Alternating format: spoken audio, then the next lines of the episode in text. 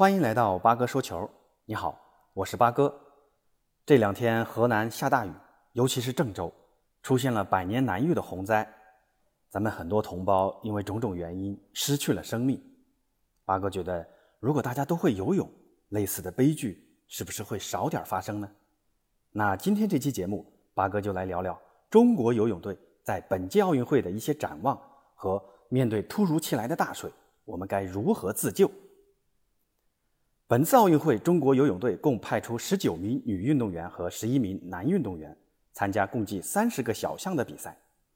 这次奥运会大名单中出现了多位新人，但是往届熟悉的奥运会运动员傅园慧、刘湘、叶诗文都已经落选了。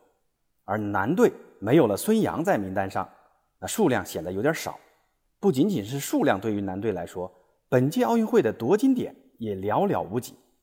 没有孙杨的男队在自由泳项目上仅有季新杰有能力，但是季新杰的能力终究是有限的。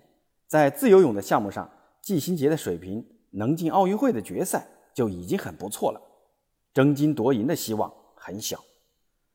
相比男队，女队夺金的希望很大，特别是近两年保持良好状态的张雨霏，是中国泳坛上最亮眼的存在。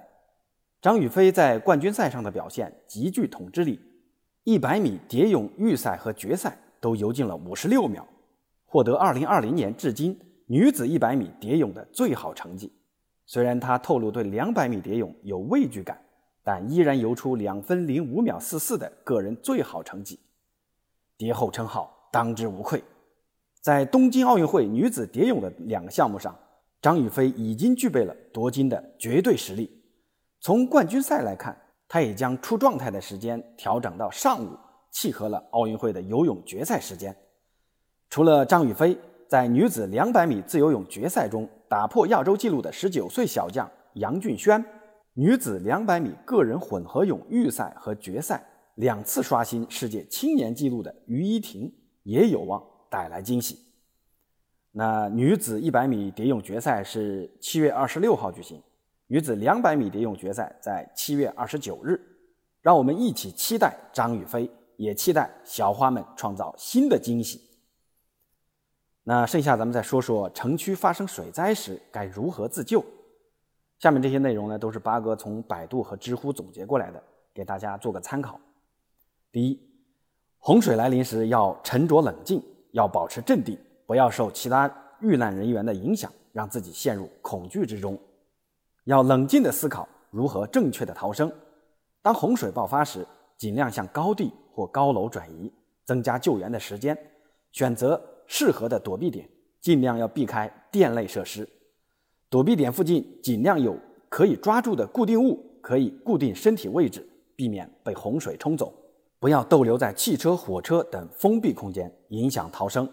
如果被水冲走，要充分利用木板、塑料等能漂浮的。并可以承载你自身重量的物体来逃生。洪水中必须注意的是，不了解水情，一定要在安全地带等待救援。第二，不会游泳的人一旦发生溺水，不要过度紧张而失去理智的奋力挣扎，要尽量保持镇定，屏住呼吸，用较为省力的踩水方式，使自己漂浮到水面。比如，双手抱住膝盖，采用水母漂的方式。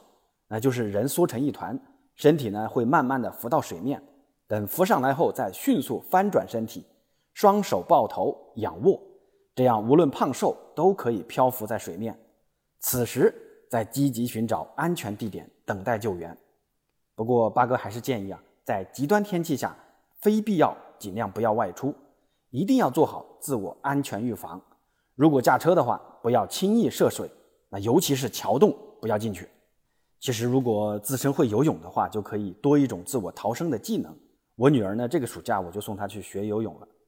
好，那今天的介绍就到此结束。关于洪水自救，欢迎大家转发给自己的朋友，也欢迎大家关注订阅主播。咱们下次节目见。